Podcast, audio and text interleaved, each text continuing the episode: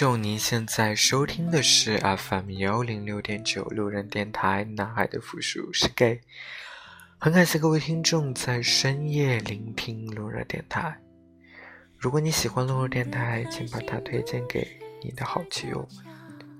如果你想跟路人有进一步的互动，可以关注路人的微信公众号。你的联系方式呢，都在节目简介当中。路人期待与你们的相遇。今天，嗯，又是录一期自说自话的节目吧。前两天，啊、大概是上周吧，也是终于有幸，终于能够之前回到北京，啊，去了一趟北大。嗯，其实之前有想过去北大，不过那个时候是因为十一，所以我人很多都要预约。那这次也是因为朋友的关系，能够啊、呃进到北大去参观一下。这是真的是我第一次进入北大，嗯，因为我朋友是在北大读书的，所以他其实他给我介绍完很多北大的呃景点的时候，我更多的记住其实只有两个，一个是博雅塔，另一个是博雅塔对面的最有名的未名湖。可是我去的时候，其实未名湖已经结冰了，很多嗯校外人士吧，可能就是一些呃小青年们会会在这里面去，在这个未名湖上去滑冰啊、滑爬栗子等等的。嗯，其实我觉得大学都差不多，就是你看外观或者是你看学校的这个景象，其实都是差不多的。更多的可能应该体会的是它所有的这个人文底蕴。嗯，就是我朋友带我参观完以后，他跟我说了一句话，我还挺印象挺深刻的。他说。我以后工作，其实我并不留念北京这个地方，毕竟他在北京生活了十十来年了，但他留念的是北大。呃，逛完北大以后，其实其实本来那天逛北大之前呢，我就突然想到了有一部小说叫做《未名湖畔的》。罪与罚，这个其实应该是当时很火的一部，嗯，同志小说。但其实我本人看同志小说本来看的就比较少，所以啊，也是那一唉，去北大之前的前一晚上，我开始去找这部小说。后来呃，这两天就是刚好出差，就是晚上。在飞机上，包括在飞机上，都其实有在看这部小说。最后其实一陆陆续续的算是刷完了吧。嗯，起初我是没看的，但是我当时跟朋友在逛校园的时候有提过一嘴，就说我说啊、这个北大曾经写过这么一个文章啊，这个小说。然后他说他大概我说了几句啊、看完以后其实。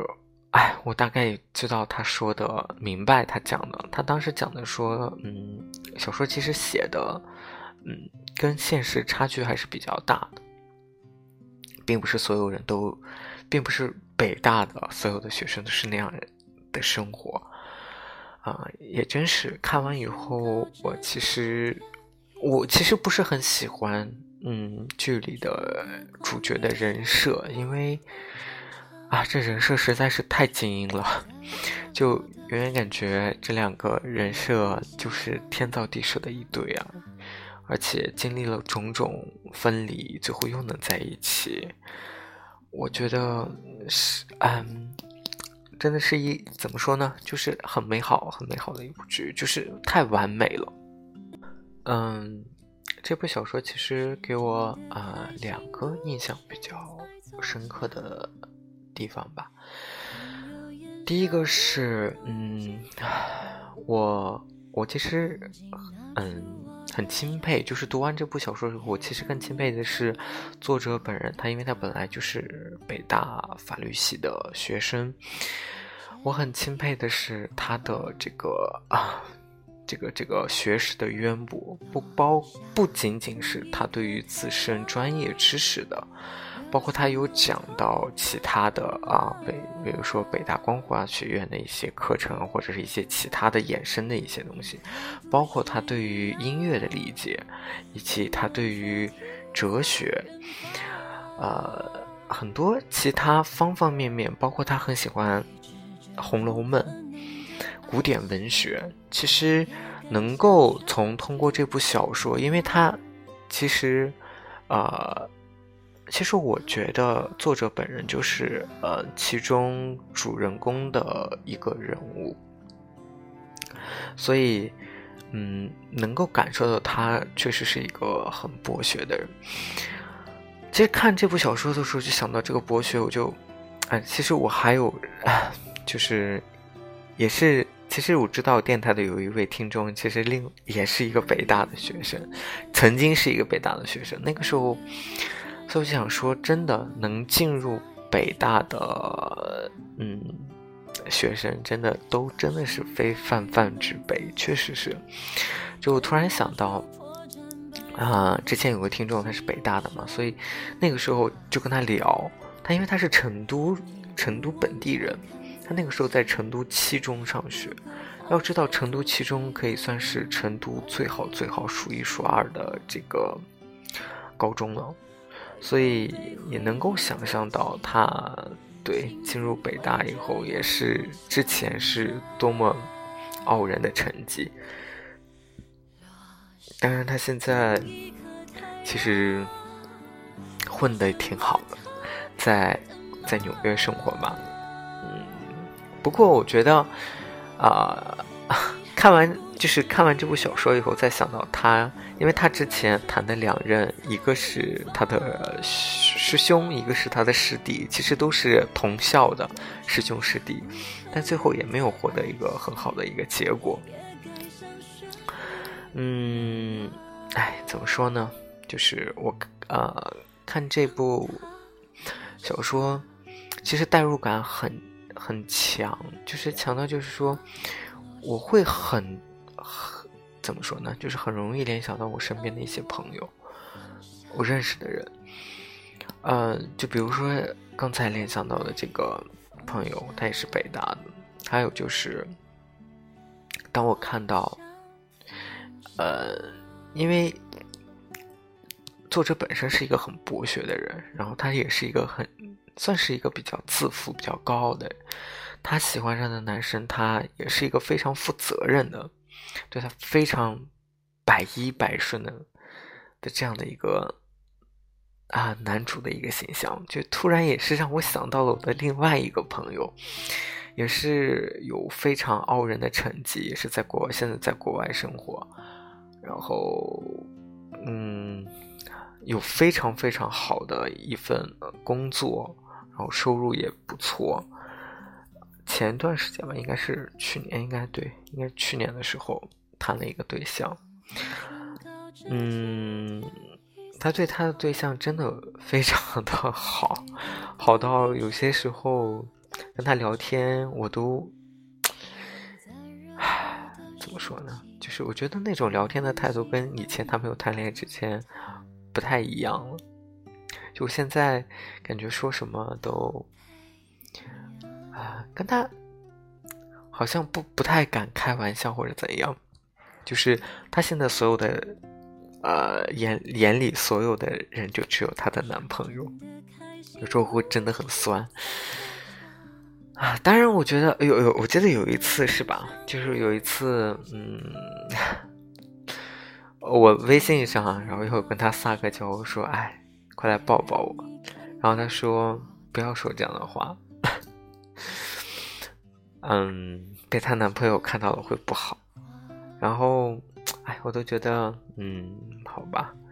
其实，而且所有的很多事情，她都会想到她的男朋友，就是，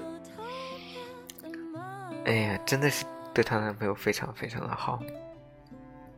然后还有一个就是，呃，小说里其实这个男主他的家庭背景呢是，呃，军人出身，他就是家庭背景是军人出身，所以。家里也是高干子弟，嗯，曾经有一个桥段讲的是这个男，呃，男主带着他的对象回到他的家里去见父母，因为他父母都是算是啊高级干部，也都是在部队的，所以他有描述了一下，就是，嗯，他的父母是怎么去。接待这个男主的对象的，以什么样的这样的高级的规格？当然都是在部队里面去接待的。这时我就突然就是又想到了我的另外一个朋友，呃，他因为家庭背景很像，然后家家庭条件也很优越，也是谈了对象，然后就在想，哇。那如果那她的男朋友如果被她带回家，那应该也是受到这样的礼遇。所以这个这部小说有很大的一部分是在我读的过程当中不断的去呃想到联想到我的这些朋友们。哎呀，怎么说呢？其实突然说一个很感伤的话，就是这些朋友。我也不知道能不能称之为朋友，什么才叫朋友？也许过一年、过两年，或者过三个月，我们也不会再联系了。啊，还有一点就是，因为看完这部呃小说，其实我发现，嗯，主人公包括读者、笔者，他本人其实就是这个主人公的。一个缩影，他其实是一个非常非常怎么说呢？就是一个负负情绪比较多的人，就是是一个比较忧虑的人。而这一点儿，其实我读完以后就觉得，哎，跟我真的很像。然后，嗯，我我看完这他的这个小说以后，就专门有去搜他的博客，就看到他。他真的有去讲到情绪管理这一部分的东西。他说，人有先天的乐观派，也有先天的悲观主义。就是在《人类简史》里面呢，打过一个比方，说人就是像不同品牌的空调，有的空调预设开机温度是二十六度，最高三十六度，最低十八度；有的空调则预设在二十四度，最高三十八度，最低二十度。如果用气温表来衡量人的心情，有幸运的人一开机就是舒适的二十六度，也有人天生便是忧郁的十七度。之后以这个开机温度为准，上下在一定范围内去摇摆，总会倾向于均值回归到开机的某个温度上来。或许我就是那个先天的十七度。所以，其实我对生活来说，我总觉得不开心、不快乐。啊，哎，最近也是，也是因为工作，就是啊，这次出差又听到了一些留言，就是可能刚到北京没多久，可能也有可能明年。公司可能还要再搬，可能会搬来搬到福州。我其实我非常非常讨厌这个城市，嗯，所以我我感觉一年前就是这样的一个状态，到突然当得知这个消息的时候，我整个人就是很想哭，很想哭，真的很想哭，就感觉那种状态又回来了。我，啊，我其实一直觉得，在这家公司工作，从来没有一件事情是让我能够开心的，哪怕是一件都没有。就是每天就在承受着非常大的这种所谓的精神的煎熬。虽然只是说传说或者是流言，但是啊，如果他没有一些依据的话，他也传不出来。所以，如果真的要搬来这个地方，我可能真的选择要去辞职，要去再找下一份工作，要去再投简历面试。啊，好难啊，真的好难。我。我我很我很讨厌这种换工作的这种情况。嗯，当然我不是说我很满意我现在的工作，我只是可能习惯了。就是有些时候，当我去做这些改变的时候，我考虑的东西真的会很多。我记得，呃，也是上周有一个周末，跟我唯一的一个大学同学，也是在北京去。吃了一顿饭，真的太久没。就是我在北京，其实已经搬去那么久了，但是我真正在人在北京生活的时间是很少的，也是真的好不容易抽出来一天，我跟他一起约了一个饭。我发现我俩大多谈论的点都在工作上，他其实是现在在滴滴。他的工作从上一份工作跳到滴滴以后，其实已经涨了不少。然后在聊天过程当中呢，他一直在说他准备准备更好的面试，准备要去跳槽到今日头条或者是腾讯。他觉得他现在自己的价值，如果再跳出去，可以值年薪七十八十万。当时我听到了以后，我觉得真的很。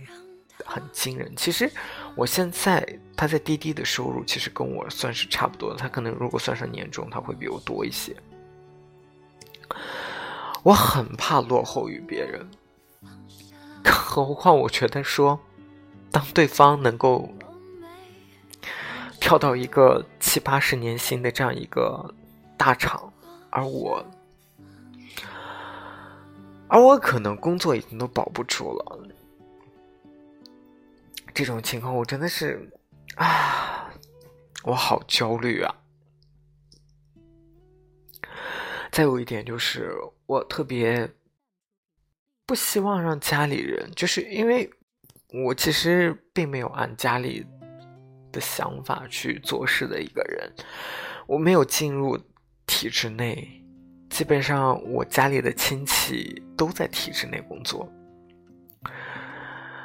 所以我的父母其实，包括到现在都一直劝我说：“你要不要再去考虑考公务员？”因为其实我现在已经真的年龄已经到，嗯，也看到过很多这种所谓的私企啊，什么到了三十五岁裁员，各个各种这种负面的新闻，也是现实的新闻。所以我真的，我。我不想用我自己这种不好的换工作的这种经历，比如说我现在真的，如果公司要搬了，那我可能真的要面临离职。这种情况来让我的父母看到说，嗯，你看吧，你不听我们的，你错了吧？我不希望一次又一次的被我父母验证说他们是对的，我做做所有选择都是错的。回头看我这一路，我。我是没有什么特别多后悔的，但我不希望自己最后还是落一个错误的一个结局。其实现在也会常常去想说，如果我当时听了父母的，我留在体制内，或者是我进入体制内，我是不是会真的比现在更轻松？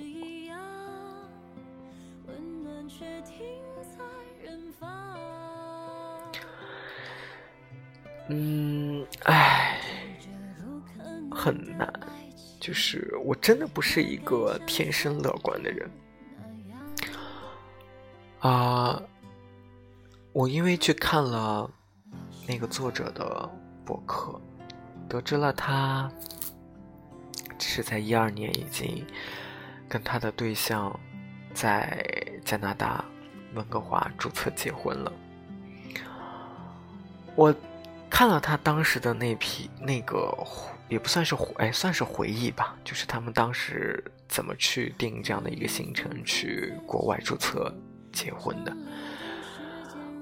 很美好，确实很美好。很多事情就觉得说，美好的事情为什么总是发生在其他人身上？当然，很多人会说，你只是不懂得珍惜你现在的美好。是，我现在的美好拥有身体健康、家庭和睦、父母无病无灾，对我来说，是这也是一种生活的美好。可是，总觉得用这些话来安慰自己，好像得不到满足。有些时候，真的觉得自己已经卑微到骨子里了，自己真的是不自信到了极点，好像那些所谓的美好的事情、幸福的事情，是只有发生在那些优秀的人身上。而自己不配拥有这些，只要拥有身体的健康的身体，幸福的家庭，啊，爸妈身体健康，就这就是我，这已经是我能够拥有到的最最大的美好和幸福了。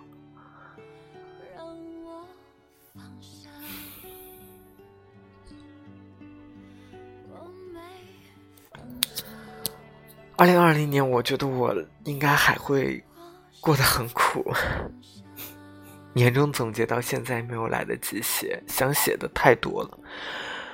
那天坐飞机的时候，其实一边在看小说，一边就在想，想很多很多很多事情。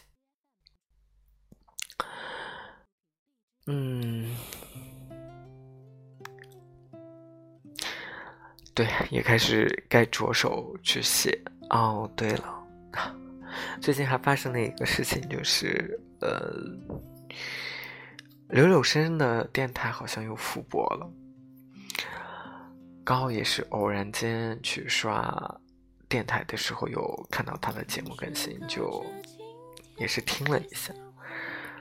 两年了，他已经没有更新过节目。再次听到他的声音，声音其实还是啊，我觉得很好听。嗯，也得知其实他跟他的另一半已经在一起三年了，哇，很幸福，确实很幸福。可是我其实已经跟刘有生没有再联系过，很多事情，很多友情。包括我刚才说的，我能够联想到的朋友很多很多，我不知道该怎么去抓住他们。有时候可能随着时间，他就溜走了，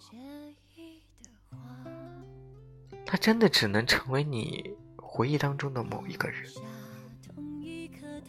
原来你曾经认识过这样一个人。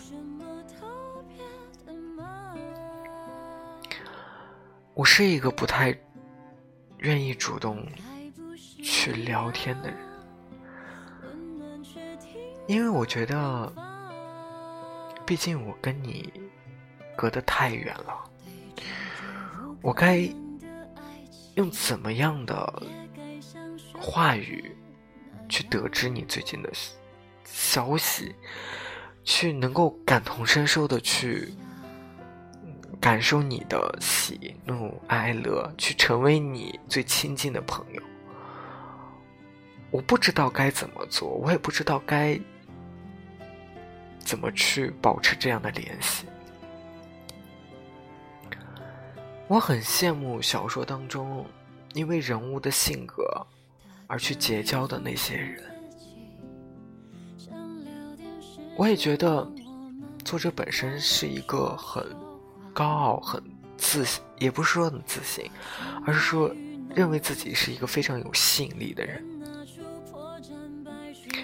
所以在小说情节当中，他描述了很多都是谁谁谁对他有爱慕之情，谁谁谁有喜欢他，不管是男生也好，还是女生也好，他总是一副万人迷的样子。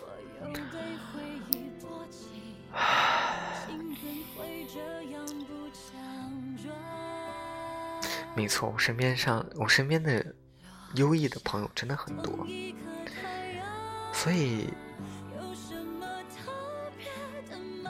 我不知道该以什么那什么样一个特殊的身份，或者是怎么样做，才能变成让他觉得我是一个很特别的朋友，想要去抓住的朋友。